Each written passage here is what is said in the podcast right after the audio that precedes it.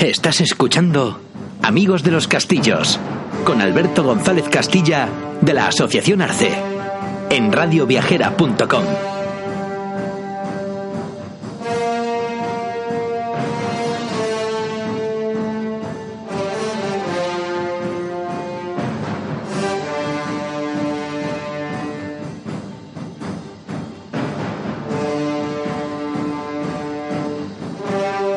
Castillo de Almodóvar del Río, Córdoba.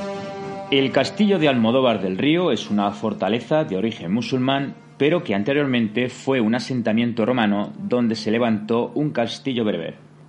La época musulmana supuso un gran desarrollo, por ello, en el año 740 los omeyas edificaron una fortaleza llamada Al-Mudawar, que significa redondo o seguro, nombre que evolucionó a Almodóvar y por el que se debe el nombre al pueblo. En el siglo XI la península ibérica estaba dividida entre los reinos cristianos del norte y los reinos del sur, o andalusíes de taifas. Sobre este hecho, este castillo también es poseedor de una leyenda entre cierta y mito. Ocurrió que el príncipe Fat, de la taifa de Córdoba, preocupado por la amenaza de los cristianos que querían echar a los musulmanes de la península, pidió ayuda a los almorávides, que eran guerreros que habitaban el norte de África. El príncipe Fat al-Mahmud se dio cuenta un poco tarde, pero intentó frenar con sus tropas a los almorávides que ya avanzaban por territorio del sur con gran cantidad de guerreros. Pero antes de iniciar la batalla, llevó a su amada esposa Zaida al castillo de Almodóvar, lugar que él consideraba seguro. Pero ocurrió que el 28 de marzo, y durante una encarnizada batalla, el príncipe Fat murió bajo las espadas almorávides y la princesa Zaida, que se encontraba encerrada con sus damas, se quedó esperando a su amado que nunca llegó. Se cuenta que a los pocos meses murió de añoranza y tristeza y que cada 28 de marzo el espíritu de la princesa se aparece vagando por el castillo buscando a su príncipe amado.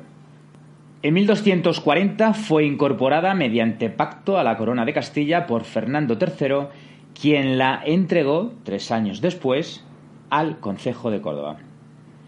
Con Alfonso X en 1267 se establecieron los límites entre Almodóvar y Posadas.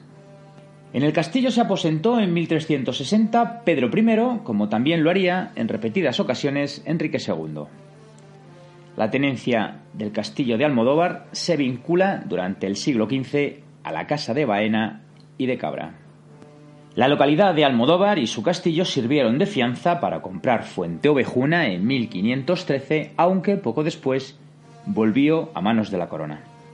La villa tuvo una jurisdicción de realengo vinculada a la ciudad de Córdoba hasta que Felipe IV accedió a la venta de la villa de Almodóvar en 1629. El comprador fue Francisco del Corral y Guzmán, caballero de la Orden de Santiago, y fue así como el pueblo pasó a ser señorío. Todo el castillo se encuentra almenado en torno a un elevado patio de armas. Este castillo de nueve torres de diferentes plantas con antemural en tres de sus lados tiene a su torre del homenaje situada en el extremo meridional de la fortaleza, siendo esta torre con sus 33 metros de altura la más importante de todas las torres del castillo. Realmente es una torre albarrana, es decir, está separada del resto de la fortificación estando solo unida por un estrecho puente de piedra, que en origen debió ser levadizo de madera, lo que permitiría el aislamiento de modo que, aunque el castillo en su conjunto cayera en manos del enemigo, la torre quedaba bastante aislada por la fácil defensa del puente o incluso recurriendo a su destrucción para aislarla completamente.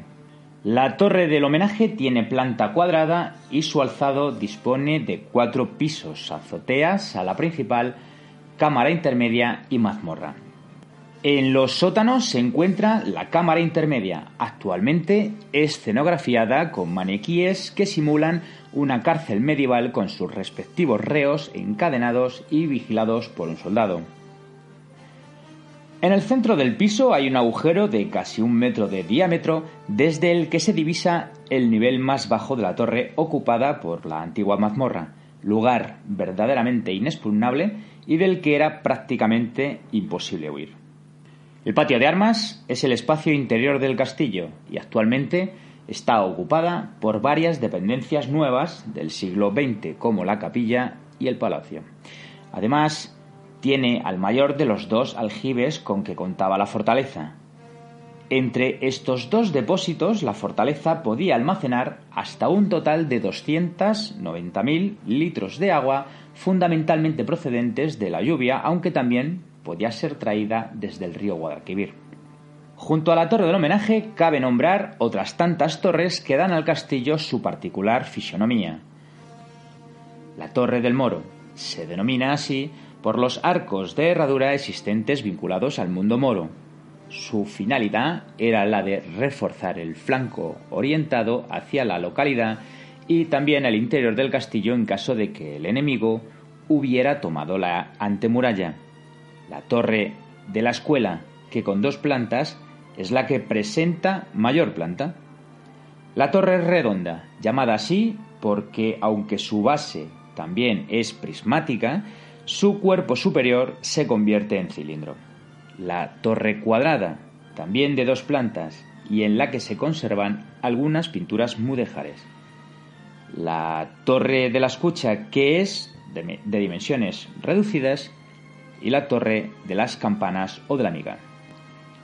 Este castillo también ha sido objeto de deseo por productores y cineastas. Tanto es así que el castillo ha servido como plató de televisión y de cine como por ejemplo para el rodaje del anuncio de Martini a finales de los años 60.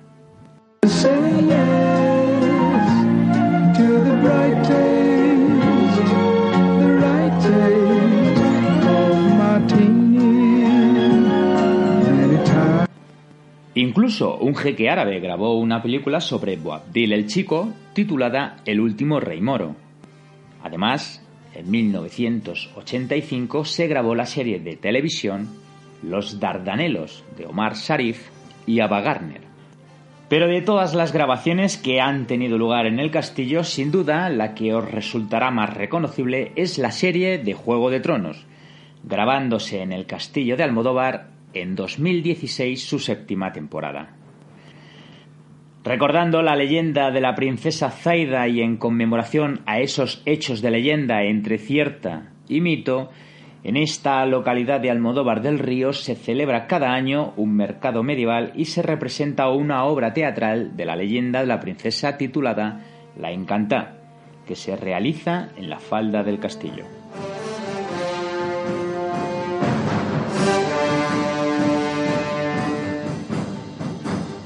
Estás escuchando radioviajera.com.